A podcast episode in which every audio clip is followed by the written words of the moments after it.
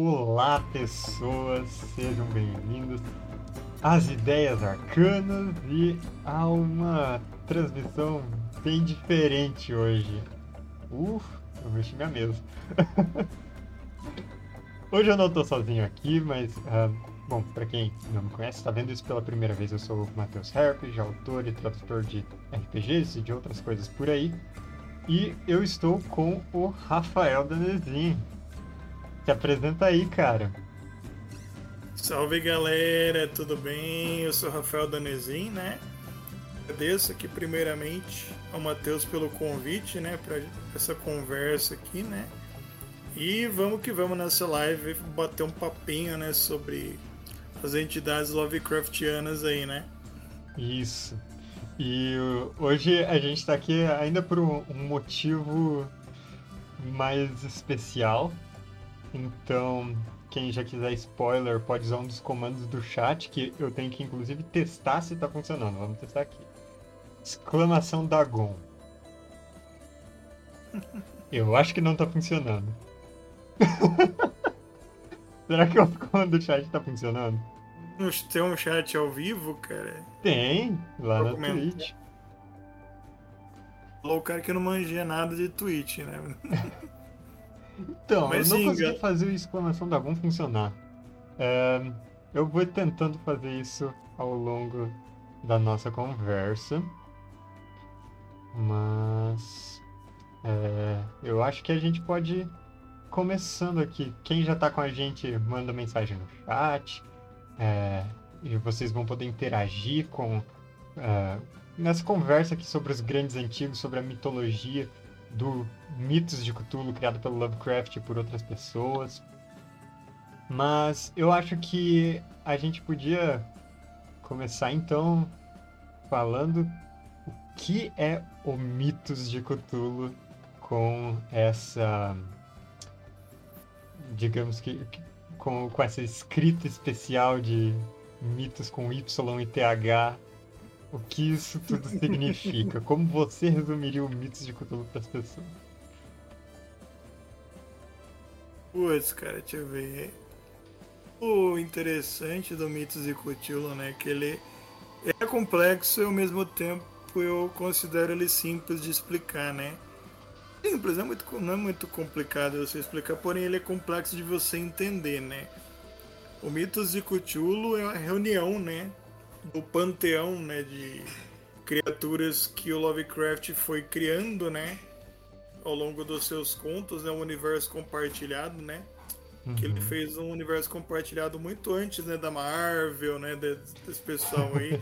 tipo, você quer existir, né?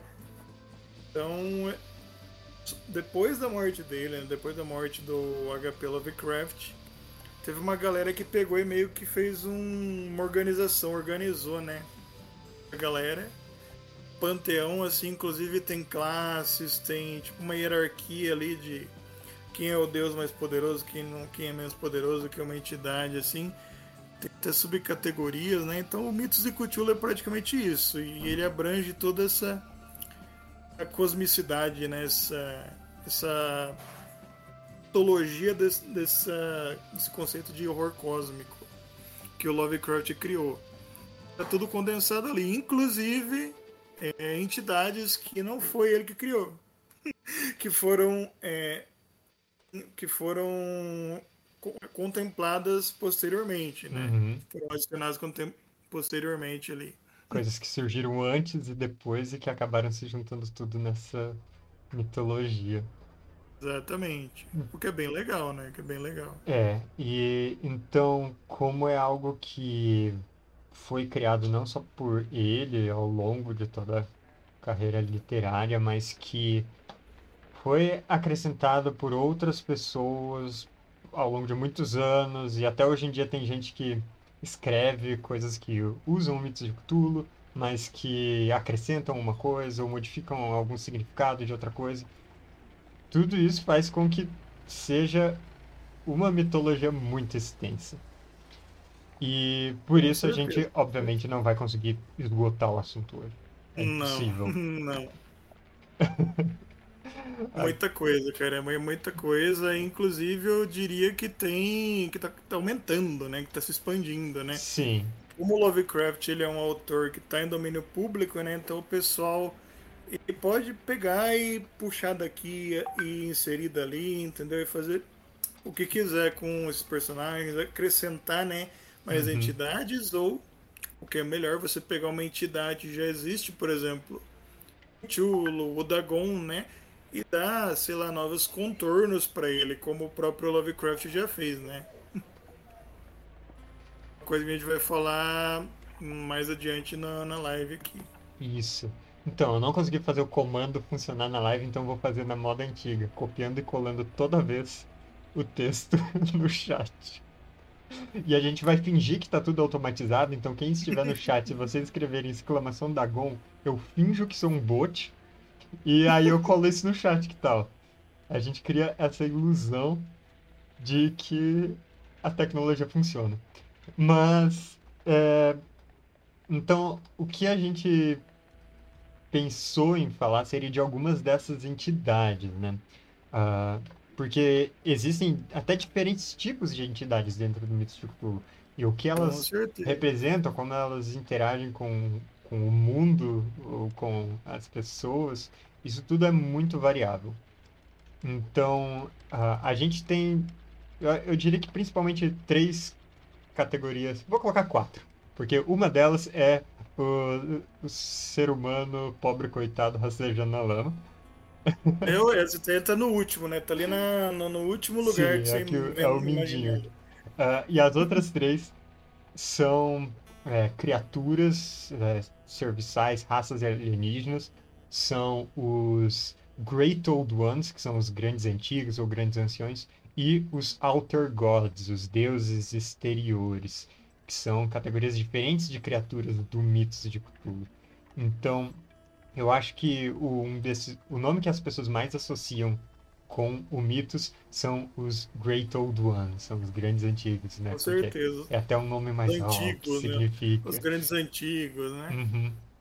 E eles, eles são divindades, eles são uh, semideuses, eles são simplesmente criaturas bizarras, além da compreensão humana. Não existe uma resposta clara para isso, porque faz parte do mistério da, do horror cósmico criar esses, essas questões que nunca serão respondidas porque não cabem dentro da mente humana. Mas, uh, em termos gerais, os grandes antigos eles seriam entidades com poder imenso, mas que têm características muito distintas entre elas, com uma existência transcendental que desafia a morte, ou que não estão limitadas pelo espaço-tempo, ou uh, capazes de, de dominar, uh, uh, até mesmo dominar o, o, planeta Terra em diferentes eras. E elas geralmente estão presentes no planeta Terra, no Mitos de Cthulhu. Os grandes antigos, eles são as entidades mais ativas, digamos assim, porque são eles que sempre criam os problemas, já que eles estão aqui na nossa vizinhança. Um conceito interessante, né, dos mitos, né? Eu mandei uma imagenzinha aí. Só caçar na internet tem uma imagenzinha que mostra bem a hierarquia, né? Tipo, desde o, vamos dizer assim, os primordiais, vamos dizer assim, porque segundo Lovecraft teve tem aquelas entidades, né, que são responsáveis pela própria criação do universo. Mas o Lovecraft ele tinha um conceito interessante de divindade, né? Por como ele, é, ele era ateu, né? ele era anti-religião, essas coisas, né? Uhum. Então, para ele, a divindade era um ser indiferente à, à existência e à, à própria criação, entendeu? Então, de, de repente, o Deus estava andando lá, ele tropeçou do nada e criou o universo. Só que para ele isso não significa nada, entendeu? Tipo, é, para ele é indiferente a, a existência da criação dele, entendeu? Com essas entidades, esses mitos, aí, eles são deuses que simplesmente são poderosos demais e não se importam com a gente. Né? Lembra muito o conceito da teoria do formigueiro, não sei se você ouviu falar. Ah, é, Pessoal- essa é uma analogia muito legal. Fala é aí. É uma expressão que o pessoal de ufologia usa bastante. Por que, que os alienígenas, né, não vieram visitar a Terra? Porque talvez sejam muito poderosos, tão poderosos, mas tão avançados que para eles a gente é como formigas, entendeu? E aí os, as entidades, as deidades dos mitos de Cthulhu cairiam na mesma coisa, né? Pra eles a gente é como, sei lá, formiguinha. Tipo, você tá andando na rua, você pisa num formigueiro. Tipo, você tá nem aí, cara, entendeu? Então, pra eles é a mesma coisa é, a gente, né? Que é na Terra aqui. Eu Então, lembro de ver um post que expandia ainda mais essa analogia, que falava o seguinte, né? Então, os, os deuses, os grandes antigos e tal, esses deuses, eles seriam ah, tão superiores quanto nós somos com formigas. Mas imagina que um dia você, você de alguma forma consegue entender as formigas. Você sabe o que elas querem.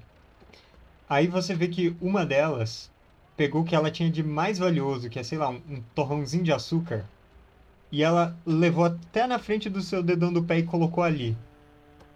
E aí você. Tá. O que essa formiga tá fazendo? E você escuta que ela quer se tornar a formiga rainha do formigueiro ou qualquer coisa assim. E você pensa, nossa, que coisa aleatória. Como assim? Essa formiga está me dando um, presente pra isso. Engraçado. Tá bom, vou fazer um negócio pra ela. E você chuta o formigueiro. E você destrói aquilo, é confusão, é a formiga, as formigas nem têm noção do que está acontecendo.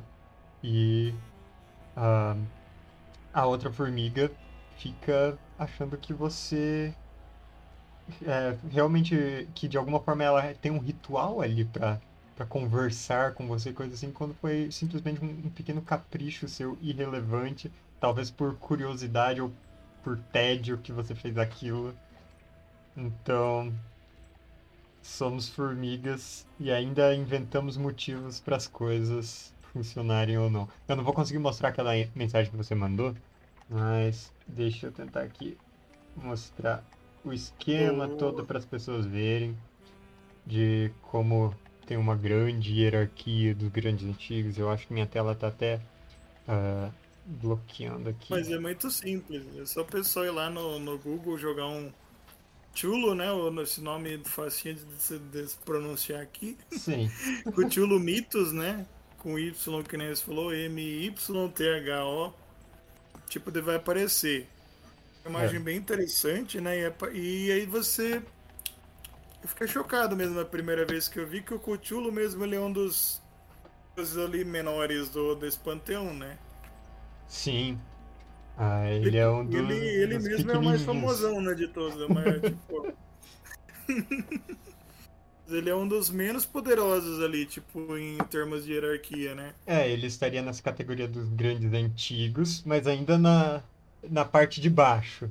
Porque ainda acima deles tem outros grandes antigos de maior influência, digamos assim, e tem os deuses exteriores, que aí realmente são mais como entidades que governam a realidade como elas são, ou que são, por exemplo, um o conceito de todo espaço-tempo reunido em uma única entidade com, com consciência. É esse o nível de transcendental, de, de, de além da compreensão que elas são. Ah, algumas dessas interagem com seres humanos, outras são, como é descrito, deuses idiotas dançando no centro do universo ao som de flautas ensandecidas. É o Azatote, né, que você tá É. falando aí, né? Que é o. Seria, né, segundo essa, segundo essa, essa mitologia do mitos aí, né? Seria o, criador, né? Ele é o cara que fez Big Bang, né? Simplesmente o cara que criou o universo, né? Sim, Mas é, é que eu falei, ele criou por acaso ele, e ele pouco se importa com isso. Ele seria talvez uma analogia que o Lovecraft estivesse fazendo, talvez a um buraco negro, por exemplo. Que ele existe, ele tá ali cumprindo a função dele de sugar matéria de todo lado, mas ele é indiferente a tudo que o cerca, entendeu? isso é uma. Pra mim, ele é o destilado do que é esse niilismo cósmico, dessa. ah, da filosofia Lovecraftiana, colocando assim. Ele que é um ser todo poderoso, completamente indiferente, inconsciente, ele não sabe da existência dos seres humanos e da, do universo, possivelmente. E ele é altamente destrutível. Ele representa esse universo cruel. Então, ah, nos RPGs de Cthulhu, no Chamado e no Rastro de Cthulhu, tem sempre conjurações de Azathoth que destroem vastas regiões, porque ele é simplesmente um poder incontrolável. Se você traz um pouco desse poder, já era. O nome de Azathoth é usado para intimidar outras entidades, porque se atrair a atenção dele, nenhuma entidade pode fazer nada, não tem como conversar. Ele é um ele é esse deus inconsciente no centro do universo. E eu até separei aqui uma ilustração que eu gosto muito, que representa ele muito bem, de como seria Azathoth, que eu peguei de uma das últimas páginas do quadrinho Providence. Olha, ah, eu, eu leio, Coloquei aqui na tela. Então você vai ter que conferir na, na Twitch, Rafa. Mas é uma pintura muito bacana. E ele lembra um olho com, com algumas partes meio galáxias, meio uh, explosões solares. É uma coisa muito. muito eu cheguei a ler, eu cheguei a ler esse quadrinho aí. Cheguei a ler. Glamour, né? É. É muito é legal. Uma, eu, eu considero um quadrinho uma das interpretações mais legais que foram feitas com mitos de Cthulhu com a obra do Lovecraft. Uma das coisas mais originais, né? Sim. Pô. Mas eu vou avisando que não é uma leitura muito fácil. Eu achei pesado pra caramba, cara. Aham. Uhum. Tipo... Isso que Oi? ele. Eu ainda acho ele mais leve do que os que vieram antes. Que tem o Courtyard e o Neonomicon. O Neonomicon é o pior de todos nesse sentido. É, eu acho que eu ele ouvi, até... eu ouvi falar, não, não, é muito legal não. não é, é legal, ele é até exagerado no gore e representação de, de estupro, então abuso. Ele não, não é nada legal, não é nada. Não. Tanto que eu nem li. O meu não, não é um tipo de material que eu consumo, não. O Providência até deu para ler, eu achei legal os conceitos, só que uma horinha ou outra que eu acho que o Alan Moore ele exagera mesmo. É. Nossa, no final ele perde a linha. É, Mas é uma interpretação ele... muito legal de, de como. Sim, eu, uma interpretação nova do Cthulhu. Conceito, sim, com certeza. É uma das coisas mais original, né? É. Bom, uh, então. Eu acho que é, a gente falando do. Já, já tendo falado do Azathoth, acho que a gente pode voltar um pouco e falar um pouco mais do mais famosão. Até para eu poder colocar umas ilustrações legais aqui na tela. Porque o Mitos de Cthulhu leva o nome dessa entidade que é mencionada em algumas histórias, mas tem proeminência principalmente na história chamada de Cthulhu. Uhum. Tem relação com, com outros seres, com os abissais, com, é, uh, com o próprio Dagon, eu diria e várias outras entidades, os seres ancestrais e os shots e muitas outras coisas. E ele é esse cara com a cara de polvo. Agora. Coloquei aí na tela sua ilustração dele que eu acho muito maneira. Ela tá inclusive de fundo na nossa live, na verdade. Inclusive eu, eu, eu tenho aqui, ó. Trouxe aqui, ó, pra. Ó. Oh. Ai, eu não tô com ah, meus é livrinhos aqui.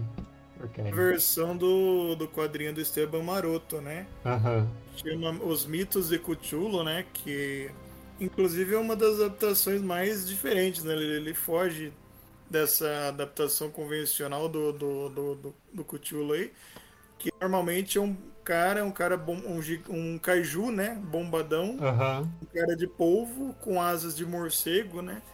ele faz o Cthulhu bem inominável mesmo. Tipo, é, não tem nem como descrever. Ele, ele é muito fiel ao relato do Lovecraft mesmo, entendeu? Faz ele colossal assim, mas ele não faz nada assim reconhecível, entendeu? Uhum. É, porque uh, no chamado de Cthulhu, ele é relativamente descrito, eu diria que ele é até melhor descrito do que as outras entidades. Porque fala que ele tem uma forma vagamente humanoide, ele tem as asinhas pequenas nas costas, tem essa cara com tentáculos, tem umas garras meio, meio molengas, umas paradas assim. Dá, dá pra ver é. Aham.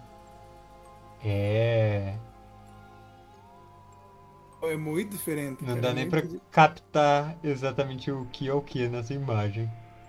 Tá. É, é aquela coisa que você reconhece partes dela, mas você vai tentando juntar pra fazer sentido das coisas. Sua fazem mente entra em. Sua mente entra e dá um tilt aqui, né? Um...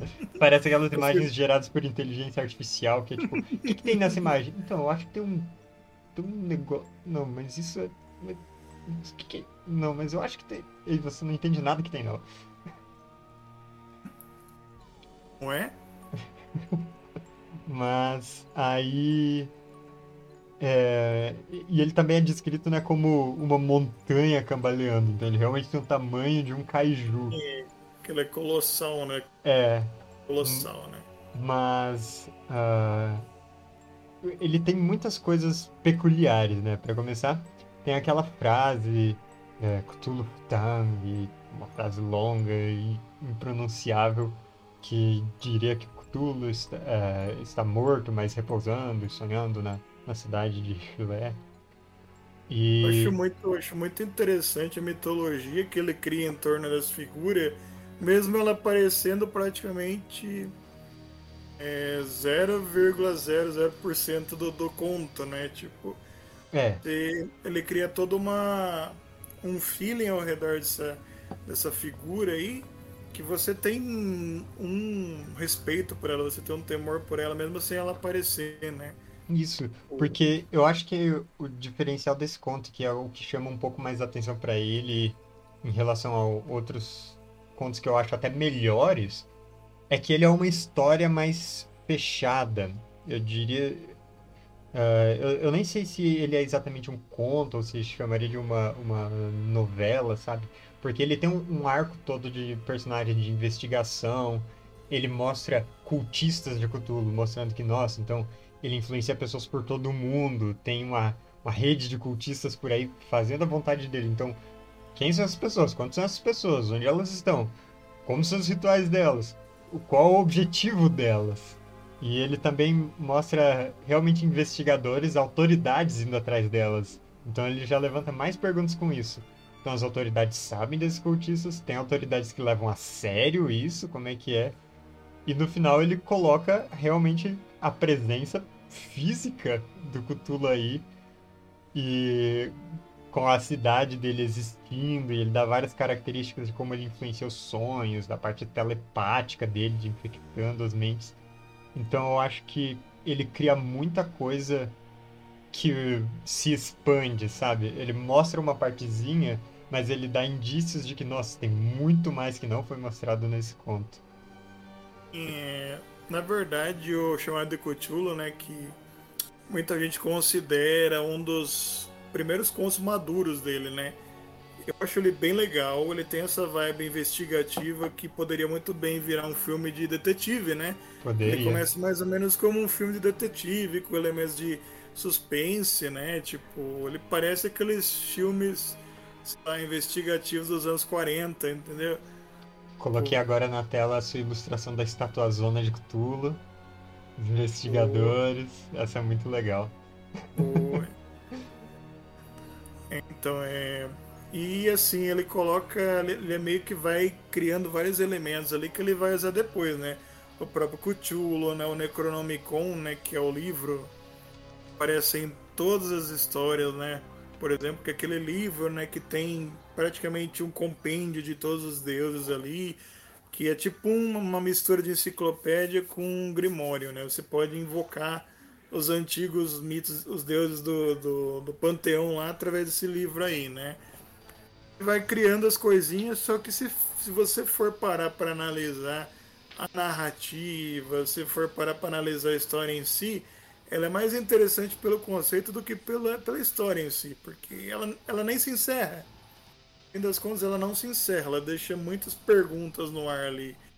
Entendeu? Tipo, E o que com- nem você falou. Convenhamos que o, o, o Cthulhu levando um barquinho assim na, na patela, no joelho e puf, virando a nuvenzinha é muito anticlimático. assim. Assim, tipo, o cara dá uma de cavaleiro medieval e joga o navio com tudo em É cima uma dele, né? justa. Ele, e daí, tipo, o barquinho cai no dedão, né? Bate ali na unha, na unha encravada do Cthulhu. Cal... Tipo... Vai bem no calcanhar de Aquiles do Cthulhu. É, é, é, muito anticlimático, cara. Mas assim, tinha que sobreviver alguém pra contar, né? Tem que sobreviver. Então, uh, você acha que o Mito de Cthulhu devia ter outro nome?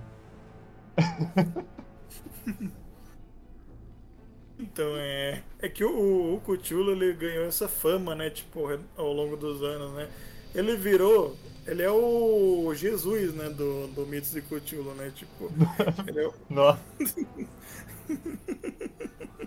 Só porque ele vai voltar à vida? Não, ele é o, ele é o, é o símbolo pop, né, ele virou muito pop, né, tipo... É.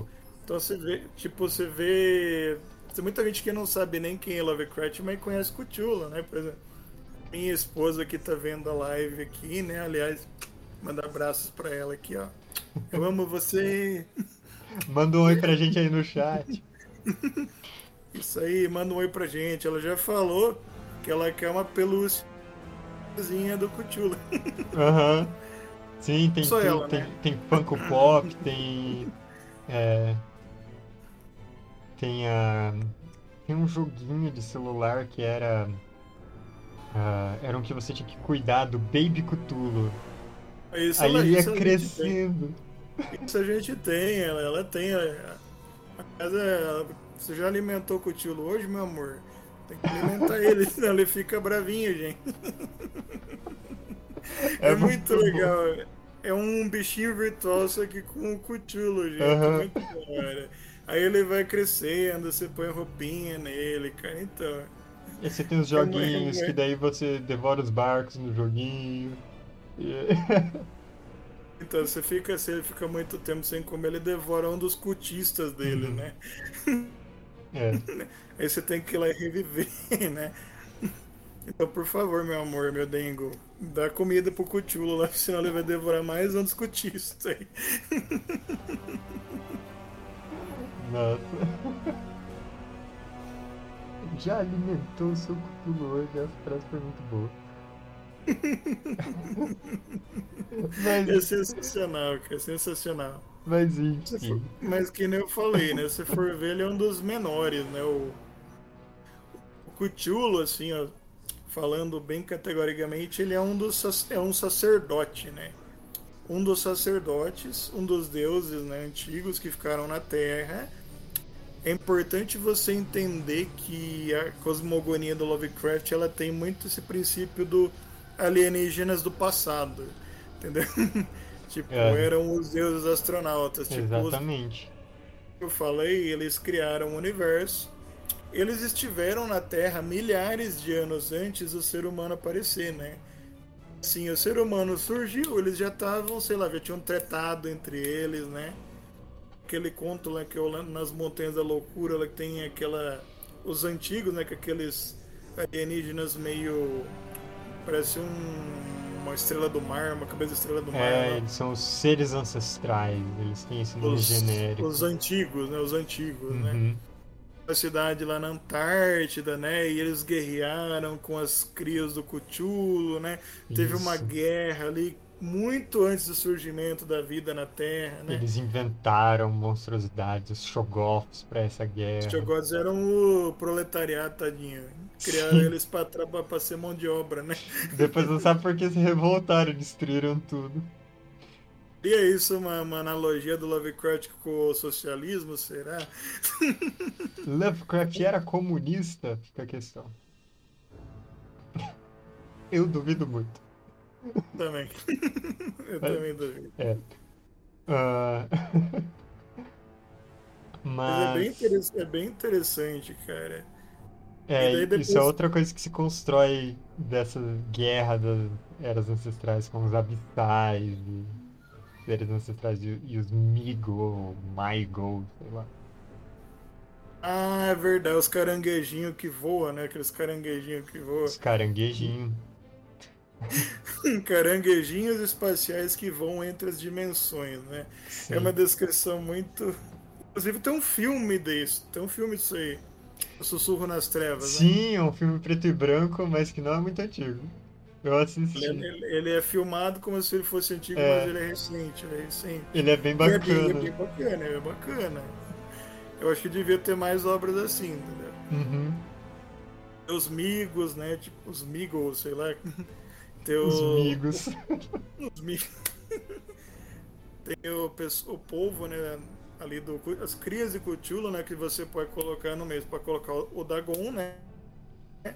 Dagon a gente pode colocar como as, um dos sacerdotes, um dos seguidores, né, de uhum. Cthulhu, só que já que ele também, ele, todos eles eram entidades submarinas ali, né, e os, como é, os profundos, né, os Deep Ones, né. É, o Abissais. Abissais, né. Parece eles são desenvolvidos mais lá na frente no conto da A Sombra sobre Innsmouth, né. Mas então, Outra. Eu acho que uma coisa das mais peculiares que tem do é que tem das milhares de cartas do Lovecraft. Uma que ele fez uma. Uma. Uh, árvore genealógica das entidades. Que aí ele colocava Cthulhu como filho, a prole entre Yog-Sothoth, Shub-Niggurath, aí as descendências das entidades. E que aí chegava até ele até o próprio Lovecraft. Então ele, ele, é um descendente, né? Tipo... Ele é um descendente. Isso aí eu nunca vi, cara, nunca vi. eu vi bem como curiosidade, eu não cheguei a ver a carta original, coisa assim, o, o texto dela. Eu só vi mencionado que não era algo para ser levado a sério como mitologia mesmo, mas é claro que aí alguns autores já, já colocam realmente, ah, então uh, Cthulhu é realmente descendente de Shub-Niggurath e tal. O pessoal fala que ele é tipo um dos uns filhotes ali, né? É. Resumidamente, ele ficou preso, né? Preso na Terra, que nem o próprio conto fala, ele fica dormindo, né? Tipo, Cthulhu morto sonha, né? Isso. E morto, dormindo para essas entidades além da, do tempo, além da existência humana, não, quase nem importa. Uh, eu pensei na gente falar também de uma outra entidade, agora mudando um pouco de assunto, que veio antes do Lovecraft, mas que daí foi retransformada, é, incluída no Mitos de Cthulhu e transformada de várias formas, que é a entidade que começou como o Rei Amarelo nos contos do Chambers, e esses contos são do finalzinho do século XIX, na verdade. Uh, mais ou menos em 1895. Que ele escreveu essas histórias que se passavam em Paris ou numa versão alternativa da América do Norte, em que tinha uma peça chamada O Rei de Amarelo, que ninguém sabe de onde veio, mas quando ela era representada ou lida, as pessoas enlouqueciam. E uh, essa essa peça, ela de certa forma ia distorcendo a realidade também. Então, na, no conto em que ela é bastante presente, o mundo ele já não é como a gente conhece, já tem coisas estranhas acontecendo em, Nova York, se eu não me engano, que é onde gente se passa. E depois esse rei de amarelo, ele foi reaproveitado, os termos uh, Hali, Carcosa, uh, Rastur, que aparecem nesses contos, eles foram retransformados em outras entidades.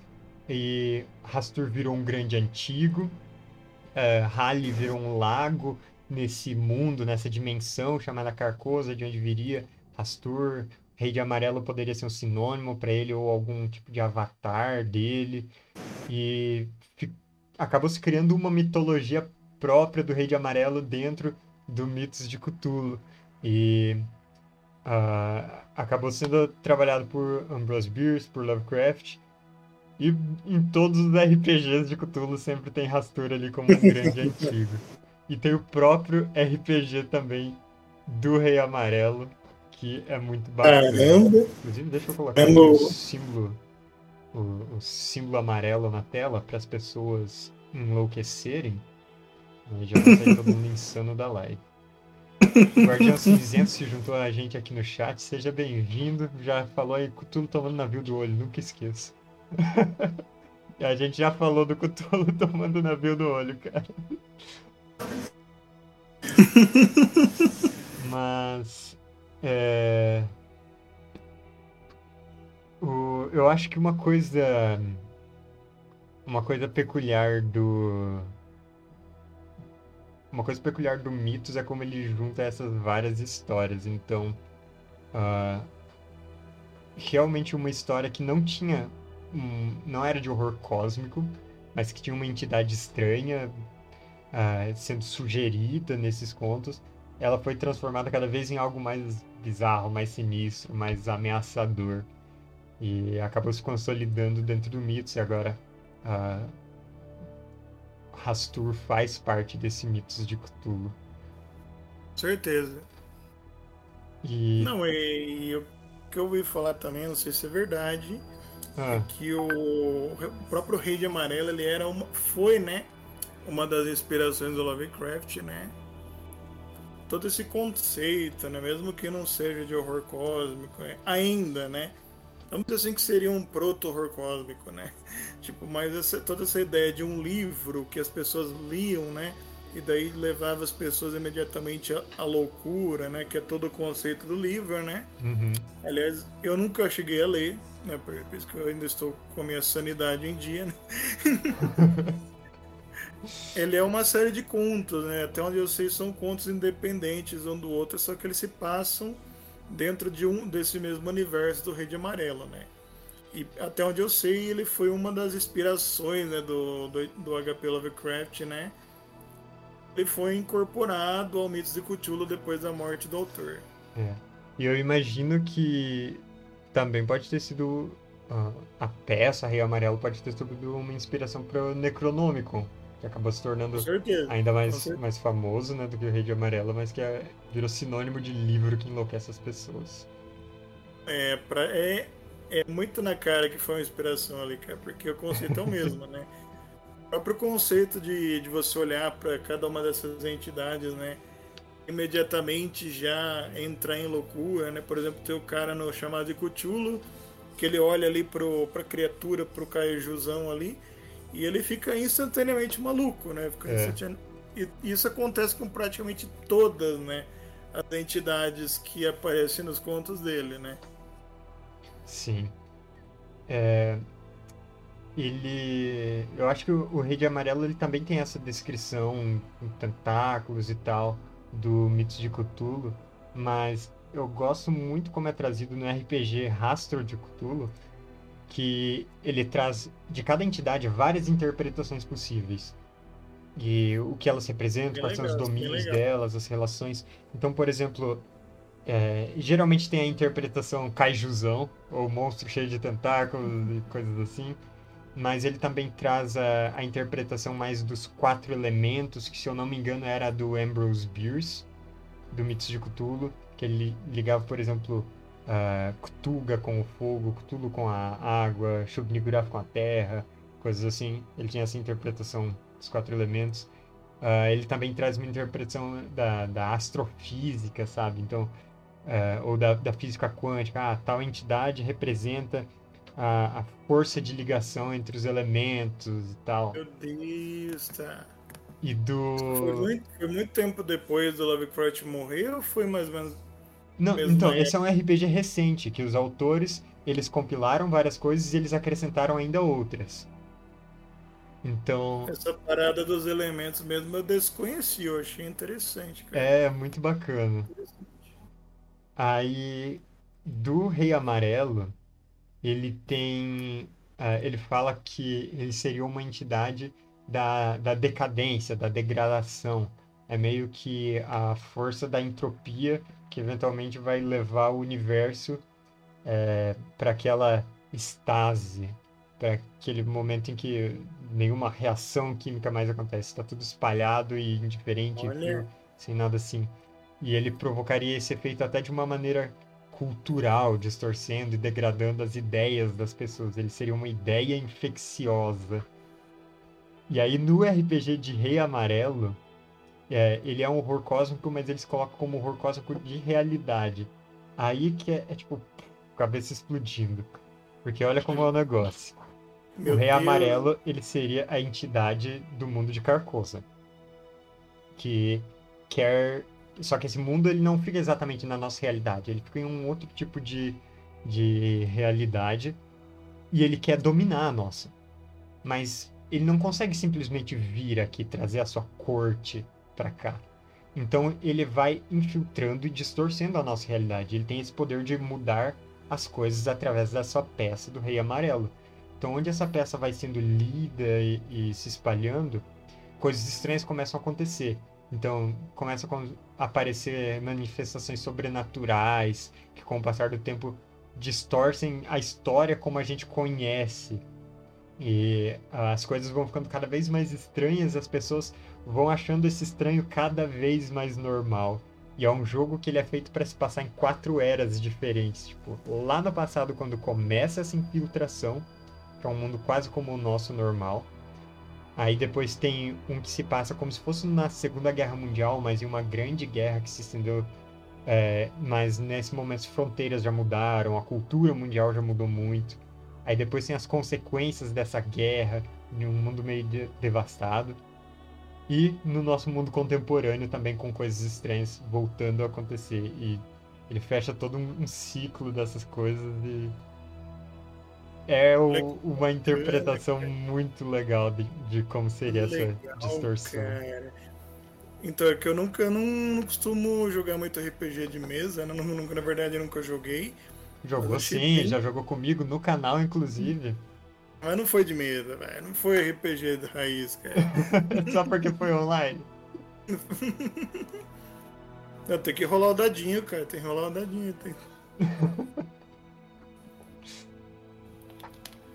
Mas. É, então quando sair esse RPG, você vai ter que jogar de novo, cara. Pronto.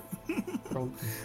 Eu achei muito interessante essa parada, ainda mais porque você falou, né, que toda uma influência, né, que ele vai jogando sobre aquele mundo. Uhum.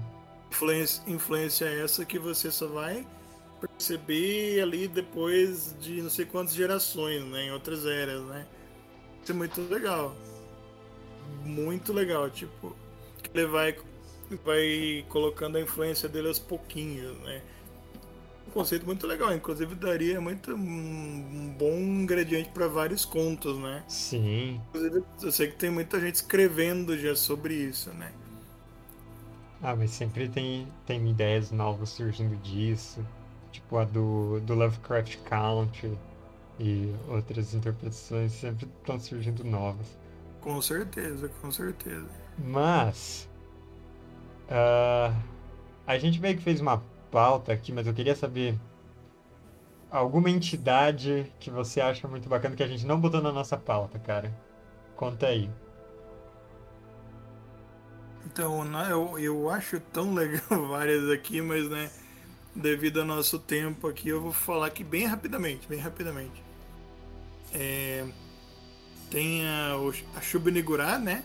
Uhum. Tipo, que às vezes ela é descrita como uma entidade feminina, às vezes como uma masculina, mas no geral ela, é, ela é vista como uma deidade feminina, né? É a cabra dos mil bodes, né? Tipo, que se eu não me engano ela é a deidade do horror de Dunwich, né? Não sei se eu enganado, talvez eu esteja. acho que o horror uhum. de Dunwich é o Yog Sothoth, né? Eu acho que o Yog é, Sothoth... Eu acho que ele é do Yog Sothoth, ele é do filho de Yog Sothoth. Pior que eu não sei de qual conto que é Shub Nigurath, agora que você falou. Eu associei porque o, a criatura, o monstrão que aparece lá, ele tem é, patas é, de bode, alguma patas coisa de pote assim. E, e, e, aqueles tentáculos em cima, né? Sim, ele é gigantão, então por isso que eu associei. Talvez ele seja mencionado mais, mais e também porque o, o moleque lá, o moleque estranhão lá, o Wilbur, né? Ele é meio bode, né? Ele é meio cabra, né? Ele, tipo, ele é literalmente meio cabra, né? Sim. Tentáculo saindo da barriga dele ali. Então eu associei, mas acho que é o Yog Sothoth, né? O Yog Sothoth é mais uma entidade aí que é misteriosa que muito, muitos se referem a ele como se fosse Deus também, né? Porque ele é o. Muita gente fala é o que estava antes, é o que está agora, é o que estará depois, né? É, ele é meio que esse, esse conceito de, de algo que atravessa o tempo e as realidades e as dimensões todas, e que as pessoas aprendem os feitiços relacionados com eles e passam a acessar esses outros, as outras realidades.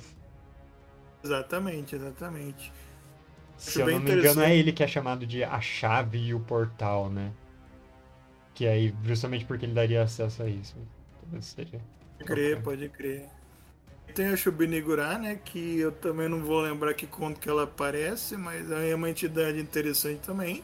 E temos o famoso também, acho que depois do Cthulhu, acho que é um dos mais famosinhos, que é o Nyarlathotep, né? Uhum. é a única deidade aqui que não é do cosmo, né? Ela é um, tem uma forma humana, né? Muitos associam ele a um faraó, né? É um faraó que talvez tenha feito pacto né, com os antigos, ou uma, uma entidade que assumiu uma forma humana ali. E ele é imortal. O bicho é imortal, ele atravessa as eras, os séculos ali, é, espalhando né, a palavra dele, espalhando a palavra dos antigos, ele soa como um emissário, né? Uhum. É emissário dos antigos, então ele passa em todo lugar e é descrito como um cara é, esguio, né? De boa aparência e que, uma boa lábia, né? Então ele sabe convencer as pessoas, né? Tipo.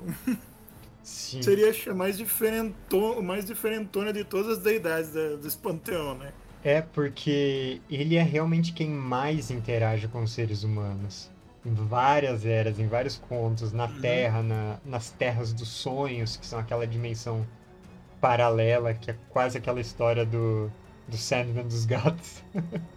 Deus. E ele tem. Ele é realmente tem essa, essa versão dele com aparência de, de faraó. Tem uma outra que foi usada no.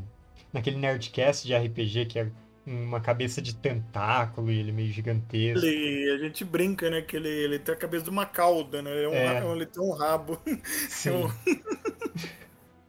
e, inclusive, tem a. que é a maior história do Lovecraft tipo, em, em extensão.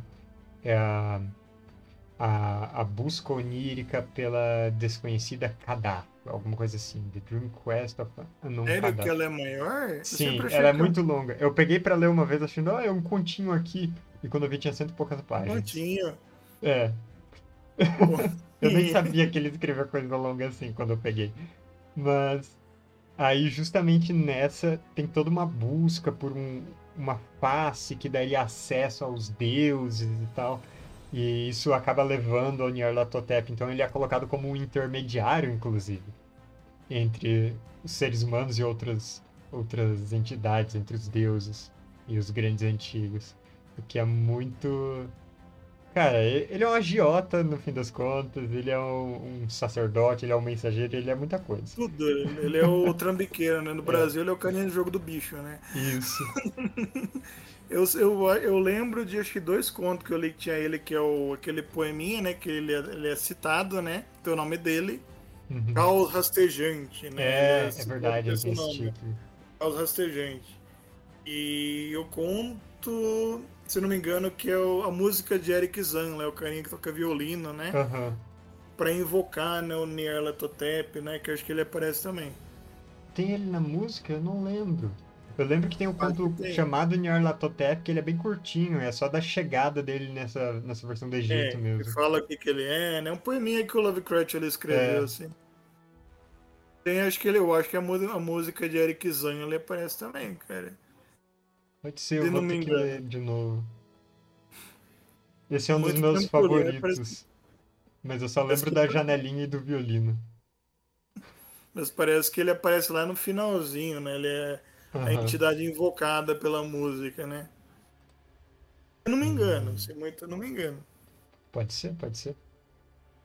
Uh... Eu gosto, eu gosto desses, né? Eu acho interessante várias outras que você falou, tem o, os, o próprio Migo, né? O Migo, né? Sim. Que eu acho interessante pra caramba, que eles são caranguejos, né? eles roubam o cérebro da pessoa, né? É, cara, eles são uma coisa muito doida, porque eles são fungos de Plutão que voam pelo espaço, e, mas eles têm uma aparência meio de caranguejo. E eles pegam o cérebro das pessoas para se comunicar. e eles vivem no Himalaia. É, é, uma... é, é imortalidade. Vamos dar às pessoas imortalidade. Só que a imortalidade é você virar um cérebro num vasinho, né? uhum. tipo, muito bizarro, entendeu? Sim. Eu acho, eu acho muito interessante também, cara. É, não, não tem uma ilustração do, dos Migo aqui, mas tem a do, dos Biaki. O Biaki, sei lá, que você mandou. Aqui, são os Pteranodonte, né, do, do, do mundo do Rastur, né? É. Eu fiz a ilustração, né, eu não, não entendo muito o conceito, né? Mas pelo que eu entendi, ele é tipo um Pteranodonte, né? Daí tem arte que retrata ele como um um dinossaurão mesmo, tem arte que retrata ele como um meio inseto, meio não sei o que, entendeu? Tipo, Sim, eles carregam as pessoas. Fiz... Isso que eu fiz ele meio assim, meio que uma mistura de todos aí. Não, e eu acho que por isso que é que ficou incrível essa ilustração. Ele colorido assim é muito legal. Muito obrigado, muito obrigado.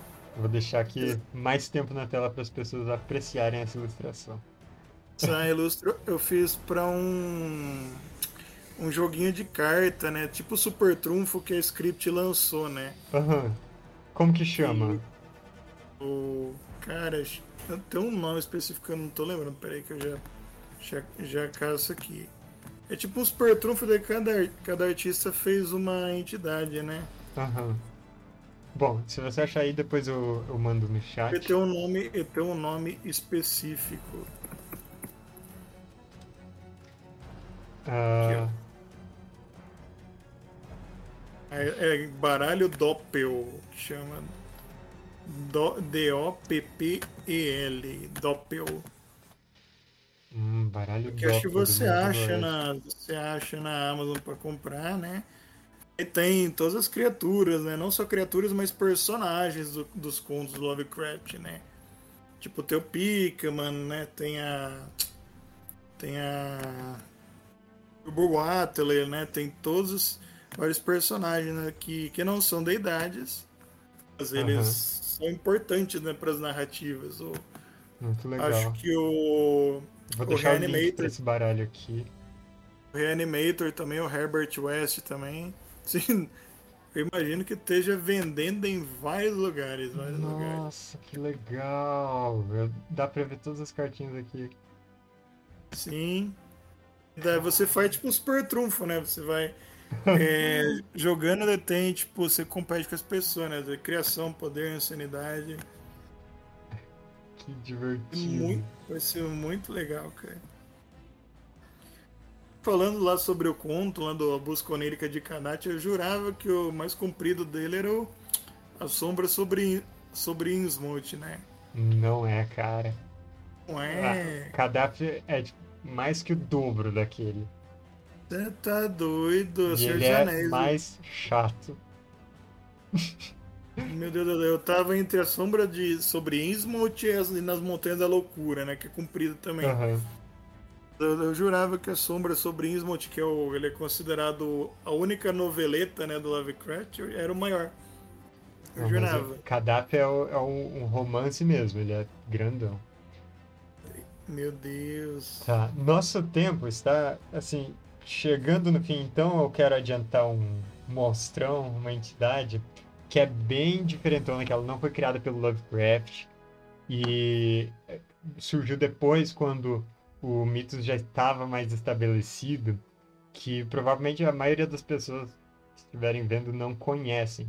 E eu só conheci pelo RPG do Rastro de Cthulhu porque ele justamente reúne as entidades de vários dos atores, autores, né? O chamado de Cthulhu RPG também reúne todas essas, mas eu conheci pelo rastro, que é Mordigion, ou Mordigion, que é uma entidade que foi criada pelo Clark Ashton Smith, um outro autor contemporâneo ao Lovecraft, e não foi nem criada num conto que faria parte do mitos, mas depois as pessoas incluíram, porque é um conto que mostra como se fosse uma a Terra numa época muito antiga. Ele chama The Charnel God. É um conto curtinho e ele coloca uh, seres humanos convivendo num mesmo, numa mesma cidade com um, um templo em que os carniçais tipo aqueles carniçais do modelo de Pikmin mesmo, eles são sacerdotes. Então, eles têm esse culto da morte, as pessoas levam seus cadáveres, mas dentro desse templo tem essa entidade secreta que é Mordigian. E uh, é, é, descrito como um ser meio vermiforme que vai rastejando e atravessando as salas, assim, no clímax do conto. E uh, eu escrevi uma aventura para ela bastante tempo, foi a primeira que eu escrevi para Retropunk, que aí justamente usava Mordigian, que ela se passa nas catacumbas de Paris. E é, é uma das aventuras que eu mais gosto, que eu escrevi ela, das que eu escrevi para Rastro. E, e depois ela foi se juntando, ela entrou para a mitologia daquele tomo do, do culto dos carniçais e acabou se tornando cada vez mais inserido no, no mitos. Então, eu achei bem interessante. Daí eu desconheci, desconhecia, né? Essa entidade, justamente por ela ser criada por outro autor, né? Uhum. Mas eu não sei se tem contos do do Clark Ashton Smith, né? Ambientados no, no Mitos e Cthulhu foram publicados no Brasil. Cara, eu, eu não me, sei. Não me recordo agora. Se tem alguma edição pela Clock Tower, né? Pior Mas que eu não sei. Eu, eu, eu acho que não, não tem. É, é, não, eu não sei se tem alguma edição brasileira que seja nem daqueles contos completos do Lovecraft, que daí é, são os volumes enormes. Eu só lembro de edições em inglês mesmo e dos outros autores ainda. Eu lembro que teve alguma editora que trouxe o, o Salgueiros também, que é mais ou menos relacionado com, com o horror cósmico. Sim, os, os Salgueiros, eu, inclusive, eu acho que chegou na mão dos apoiadores agora de pouco. Uhum. Eu, eu, sei que eu tô no, no grupo da Clock Tower e os caras mandaram foto lá. Da... Ó. Já, é, já é outro autor, assim, né? É. Ah, é relacionado? É então, é relacionado... ele foi inspiração. E eu já vi gente que ele foi inspiração pro Lovecraft, diretamente pro para elaborar o horror cósmico. E Olha. tem outros uh, aí depois tem outras inserções dos Salgueiros no por outras pessoas hoje em dia colocando no mitos, mas originalmente ele não é. Uh, mas se for olhar, por exemplo, eu acho que é na Cthulhu Wiki, eu não lembro como chama, tem listas dos, do, dos das entidades dos grandes antigos. São listas enormes. Wikipédia do, do, do Clayton, né? É. E aí eles colocam, ah, esses daqui são do Lovecraft. Esse daqui é do, do círculo próximo do Lovecraft, que escreveram junto com ele. Esse daqui é de outros autores que vieram depois e publicaram nas mesmas revistas. Na, como que chamava? Weird Fiction? Weird Tales. Weird Tales, isso. Weird Tales, é famoso Weird Tales. É, que aí era a gente que publicava na mesma. E a Wiki separa. Aí você tem noção, ah, esse daqui então usar. E até Legal. você tem noção de quais você pode usar, porque várias da Weird Tales não são domínio público. Apesar de todos do Lovecraft serem. Olha, e o legal do Lovecraft é que ele deixava os amigos dele usarem os personagens, né? Tipo, ele é, ele é aquele cara, criava aquele, junto. Aquele camarada chegava no bar lá e falou: Ei, cara, você quer fazer uma história com, com o Chula aí? Com, com outro deus aí? Faz aí, eu quero ver o que você vai escrever. Tipo, então ele meio que deu um aval, né, pro pessoal, né, criar também. Isso eu achei muito legal. Sim. Agora, como eu tava falando para você pegando o gancho, né? Eu acho que seria legal alguma editora trazer para o Brasil essas histórias de que vieram depois da, da morte do Lovecraft, né? Que é tipo, dizer assim, o universo expandido, né? Do, do mito de Cthulhu, né? É. Seria interessante, porque a maioria da, a gente tá vendo uma enxurrada de publicação, de republicação, né? Da obra do Lovecraft. Eu acho isso sensacional, acho bacana. O pessoal tá tendo contato com isso, só que é, negócio tá ficando super saturado. O negócio tá Não, super já tá. saturado. tá. O tanto tá de coletânea que tem chamado de Cthulhu, nas Montanhas da Loucura, Dagon, modelo de Pikmin, e é só isso? Meu Deus, então, tem muito é livro. É porque é republicação do, dos contos, né, cara? É. Qualquer editora pode fazer isso. Então seria muito legal trazer, por exemplo, é, aquela edição da Clock Tower, né, que fala do, dos contos do Robert Howard, né, uhum. o criador do Conan, ambientados nesse universo do mitos de Cthulhu. Isso é interessante, é um diferencial, né? Então seria legal uma editora trazer isso aí, ainda mais sendo uma coisa inédita para o público brasileiro. Eu acho é. bem bacana. Se alguém de alguma editora estiver ouvindo, eu trabalho hum. com tradução. Eu ficaria bem feliz em trazer. assim como quem não quer nada. É. Bom, vamos falar da última entidade que está aqui no nosso esqueminha. que tem um motivo para estar tá aqui em destaque nesse momento. Que é Dagon. Dagon, Dagon, sei lá. Um nome conhecido já há uns 6 mil anos, eu acho. Conhecidinho, conhecidinho. Só que ele tá na Bíblia, né? né? Quem, quem é Dagon? Apresente Dagon pra gente. Então, quer que eu falo Dagon real ou do Dagon do conto aí? Como você preferir contar, cara. Vamos falar, é, vamos começar do começo, né? Dagon, ele é um deus assírio, né? Era um deus da pesca, da fertilidade, né? Se você procurar no Google, você vai ver imagens dele com chapéuzinho de peixe. Muita gente fala até que o chapéu do Papa, né, foi inspirado naquele chapéuzinho. Meu Deus! Sim, eu já vi gente falando isso aí, porque realmente parece muito aquele chapéu que os pa... que os papas, os bispos usam, né? Uhum. E aí o que o Lovecraft fez, ele, trans... ele pegou esse nome, né? É, para quem não se recorda, tem o episódio da Bíblia lá de Sansão, né, que os babilônios eles dominam, né, a cidade de Jerusalém, transformam o templo lá no templo de Dagon. O Sansão é aprisionado lá e ele derruba o templo com todo mundo dentro lá e ele mesmo dentro acaba soterrado, né?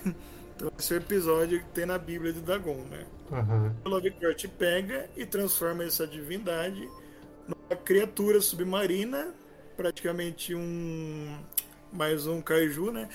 tipo. E ele é praticamente um, uma criatura meio homem, meio peixe, né? Tipo. E tem, tem, tem alguma coisa a ver com obelisco, né? Eu diria assim que o conto do Dagon ele é um mais ou menos um ensaio que o Lovecraft fez para escrever o chamado de Cthulhu. E todos os, os elementos estão ali, né? Um carinha que acaba no mar, vai parar numa porção de terra que surge do nada, né? uma cidade que é uma descrição muito mais doida do que pra mim. De como ela é aquele aquela coisa plana e lamacenta, aquilo é muito é bizarro. Tipo, como se o leito do mar tivesse levantado uhum. ali, né? Cheio de. cheio de, de, de, de bicho morto, né? E fóssil e não sei o que, e o cheiro, aquele cheiro podre, né? Tipo, e aquele ambiente opressivo, né? Tipo, ele fala até que o sol fica escuro, fica negro, né? Tipo, ele fala uma... parece que você tá em Mordor, né? Você tá, você tá entrando em Mordor ali, né? E aí o cara sobe numa montanha, ele acaba encontrando um grande obelisco, né? Um obelisco, né, com vários ideogramas, né? Tipo, um obelisco gigante, enorme, né? Esses ideogramas você vê é, retratando cenas dos abissais, né? Os seres submarinos adorando outros obeliscos no fundo do mar, né? Tipo, que então, esse negócio já existia antes, né? Pô, existem mais obeliscos pelo mundo. De novo, ele levanta várias questões, né? Tem mais obelisco? Onde que tem mais obelisco, né? Da onde que surgiu esse culto, né? Uhum. Tipo, e no fim da história aparece o Dagon. É, a historinha é curta, gente. A historinha é bem curtinha. Aparece o Dagon. E para variar, o cara ele, ele tem. Ele olha. Ele, ele imediatamente fica louco, fica maluco. tipo.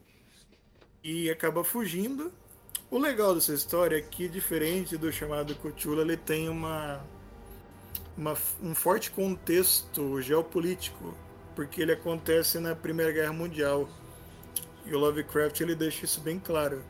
Que o cara que ele, ele, ele chega na ilha lá, ele vê o Dagon e tudo mais, ele era um prisioneiro de um navio alemão, né?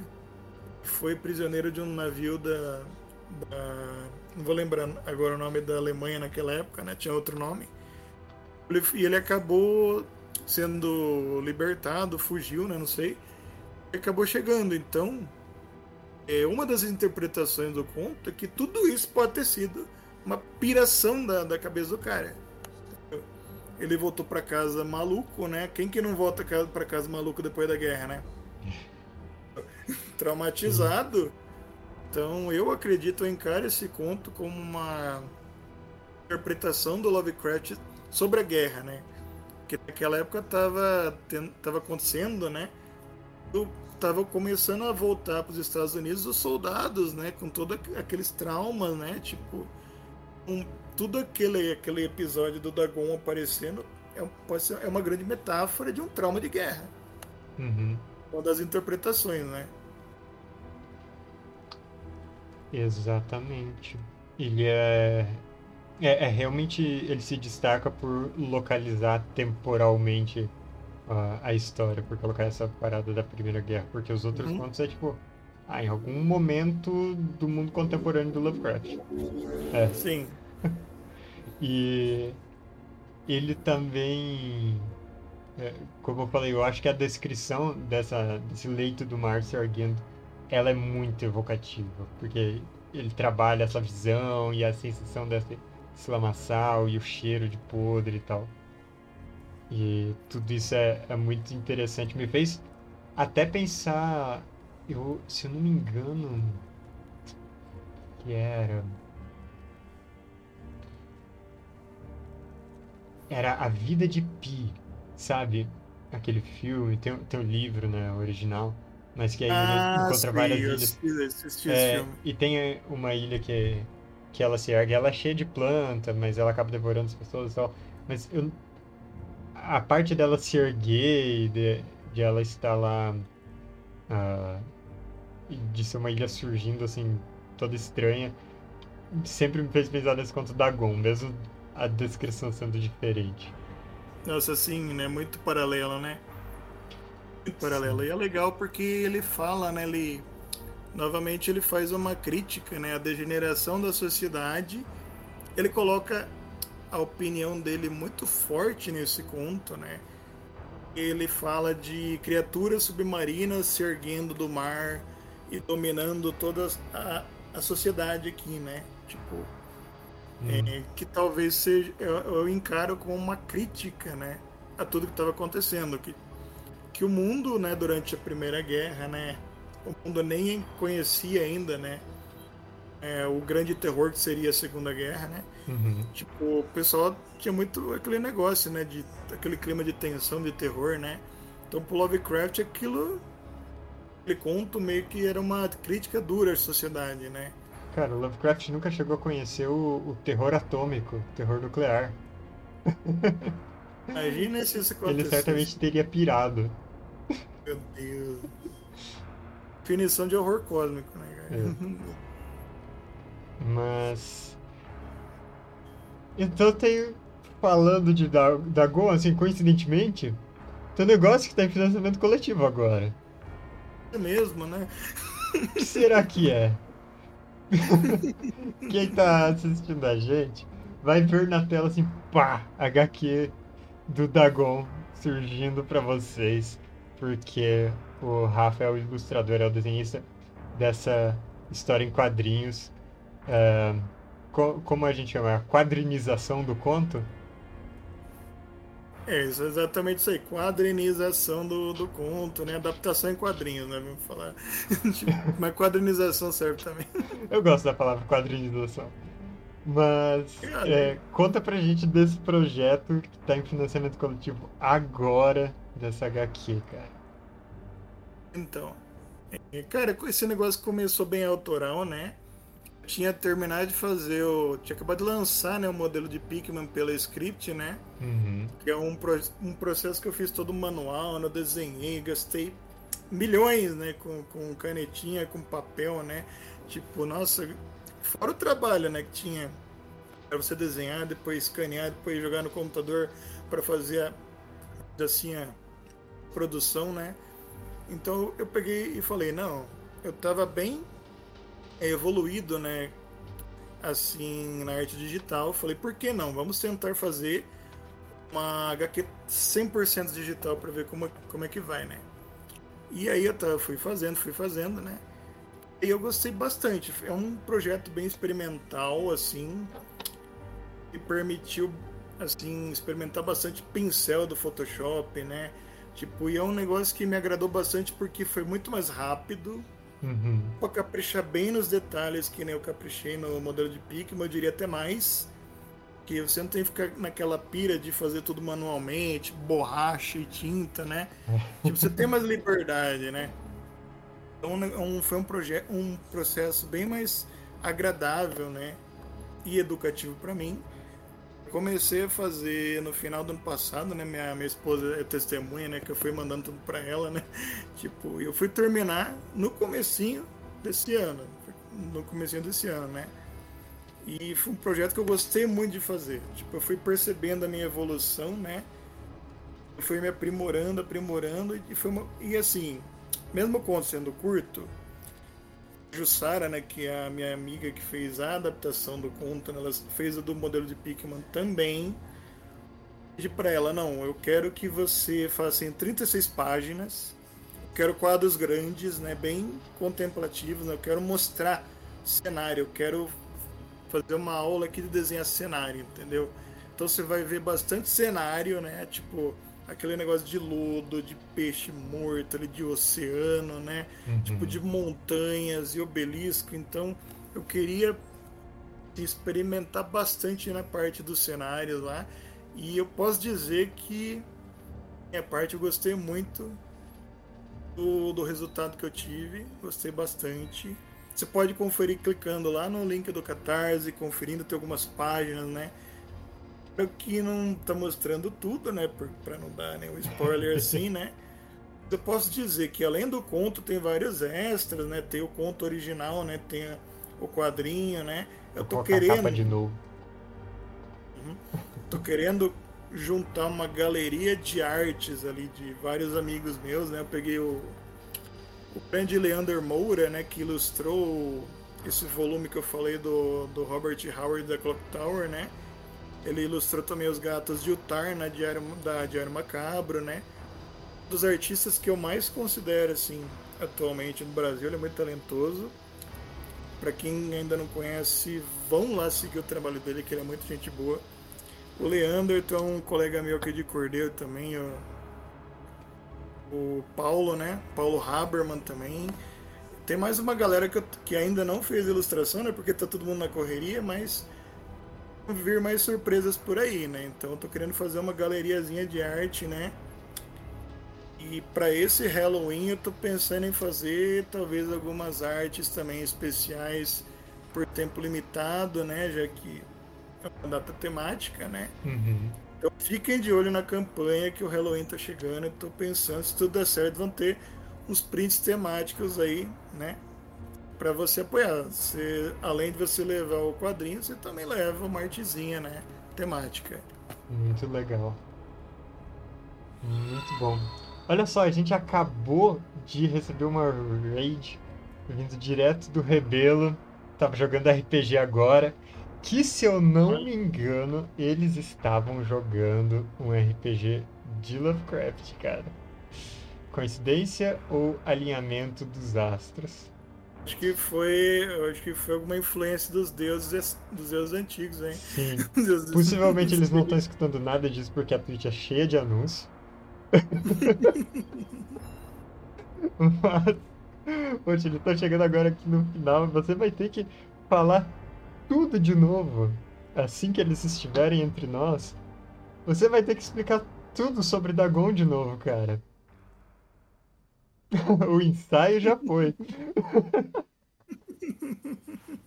e é aquela coisa que sempre vale a pena, sempre vale a pena mencionar que é apoiando financiamento coletivo de autores independentes, desenhistas independentes, editoras pequenas, vocês estão estimulando a literatura nacional que, convenhamos, anda precisando de um gás, as coisas estão difíceis então, muito melhor do que comprar aquelas edições de, de capa dura, que é só a capa de diferente, você vai deixar pegando poeira na prateleira. É pegar edições e novas maneiras de contar velhas histórias, se vocês querem consumir essas histórias e consumir autores que estão escrevendo coisas novas. Então, vão lá conferir a campanha da GOM, confiram as outras coisas que o Rafa escreve, as outras HQs dele. A gente falou aqui uh, do modelo de Pikman e ele já participou de várias antologias comigo.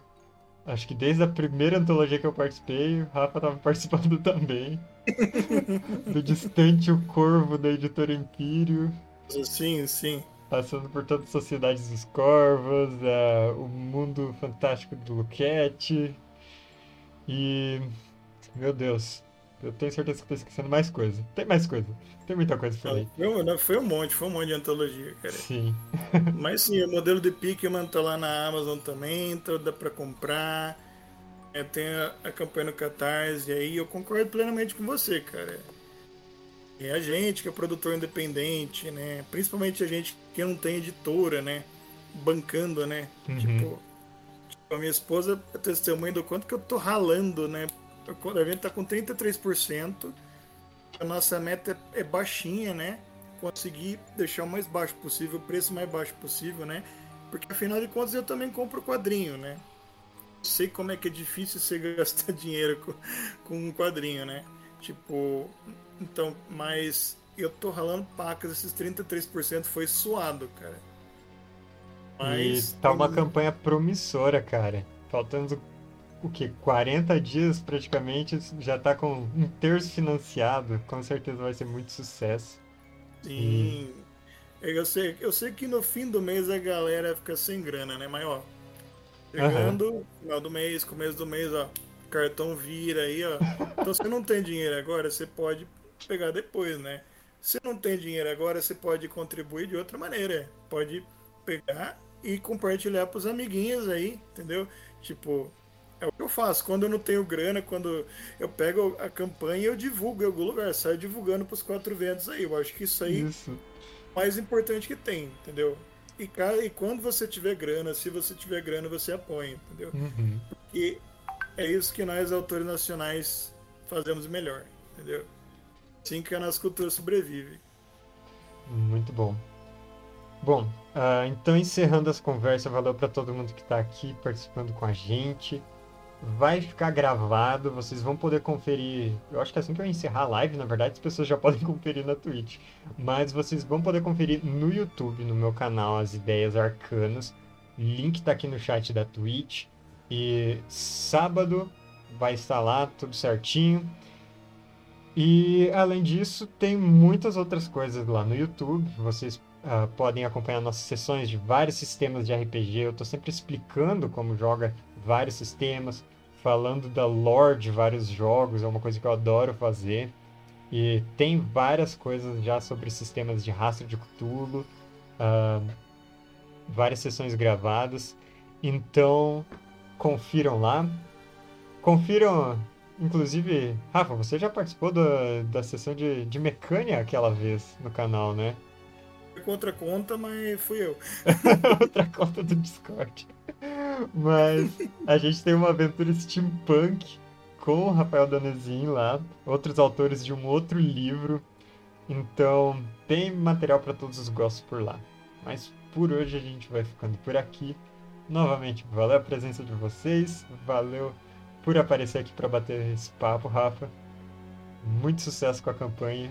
Até mais e obrigado pelos peixes.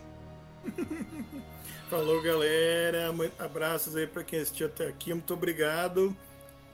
Mila, minha esposa aí, por tudo, né? Por ter sido praticamente a primeira pessoa que viu as páginas desse quadrinho aí, né? A leitura Muito Obrigado. Eu amo você. Obrigado por tudo, minha inspiração.